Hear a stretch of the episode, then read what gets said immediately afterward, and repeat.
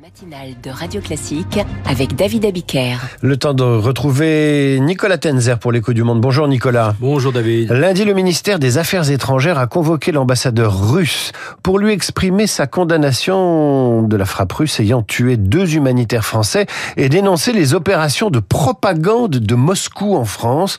L'ancien président Medvedev a même invité les Occidentaux à voter pour les partis anti-système. Mais de quoi se mêlent les Russes? Alors, ces opérations russes qui relèvent de la guerre hybride ne sont pas nouvelles. Elles se sont amplifiées depuis 2014, début de la guerre russe contre l'Ukraine, et 2015, début des massacres russes en Syrie.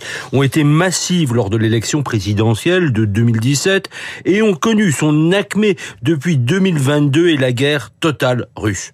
Le faux, dénoncé par Sébastien Lecornu concernant des mercenaires français en Ukraine, survient alors qu'Emmanuel Macron doit se rendre à Kiev et sonne comme une répétition avant les élections européennes. Ce qu'a dit Medvedev est une sorte d'avertissement aux électeurs. Cette propagande exploite, sans les avoir créés, les mouvements de protestation, hier les gilets jaunes, aujourd'hui les agriculteurs, pour alimenter la discorde, schéma documenté et pousser quelques récits comme les prétendues menaces pour les agriculteurs de l'adhésion de l'Ukraine à l'UE. Quels sont les, les visages de cette propagande? D'un côté, vous avez la propagande dure, par exemple sur les ukro-nazis, ou le prétendu massacre par l'Ukraine des russophones du Donbass. N'y croient que les propagandistes ou une minorité d'idiots.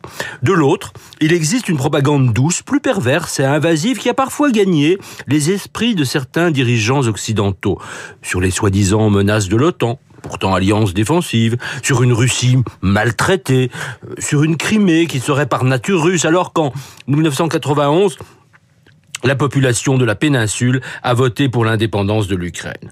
Aujourd'hui, on cherche à propager le défaitisme avec des récits tels que l'Ukraine ne peut pas gagner, il faudra bien des négociations, le but de Moscou étant l'abandon par Kiev de territoire.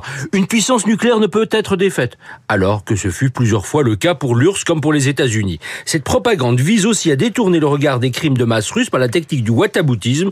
Quand vous parlez de la Russie, on détourne la conversation pour parler de l'Irak ou du Vietnam. Alors, que peut faire la, la presse pour lutter contre cela Quatre choses.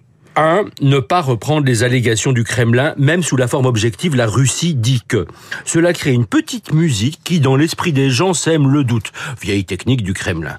La Russie dit que n'est pas une information tant que l'information n'a pas été vérifiée. 2. Faire attention aux récits. Après les FAP massives de janvier, l'Ukraine a répliqué son droit en vertu de l'article 51 de la Charte des Nations Unies. Puis Moscou a surenchéri. Certains journaux ou chaînes ont écrit « La Russie réplique aux frappes ukrainiennes ». Mais non, c'est Moscou seulement qui a agressé l'Ukraine depuis presque dix ans. On ne peut égaliser agresseur et agressé. 3. Éviter de donner, selon l'expression connue, dans le 5 minutes pour les juifs, 5 minutes pour Hitler. Dans un pays directement visé par un ennemi, ce qu'est la France, il ne peut y avoir de prétendue neutralité. 4 enfin ne pas amplifier le message de personnes qui copient, consciemment ou non, les récits de Moscou, pas uniquement diffusés sur les radios Paris actuelles. Cela requiert de se former aux techniques et récits de la propagande. On n'a pas encore pris au sérieux la menace informationnelle. Sortons de l'âge de l'innocence. Eh bien, l'écho du monde sert à ça aussi, éviter les vérités alternatives et les pièges de la désinformation, d'où qu'elles viennent. À demain, Nicolas, suivre un grand manipulateur, mais inoffensif, lui, plutôt rigolo. C'est Dali, il est le héros du journal imprévisible. À la montre molle de Radio Classique, il est 7h40.